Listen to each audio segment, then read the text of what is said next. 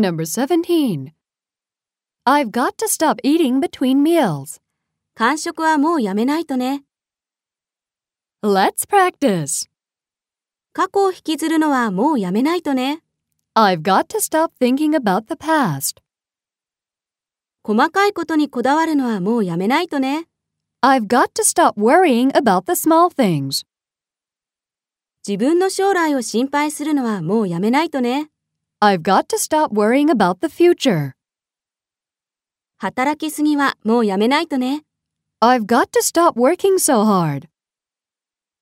自分を偽るのはもうやめないとね。 I've got to stop pretending to be something I'm not. Number 18.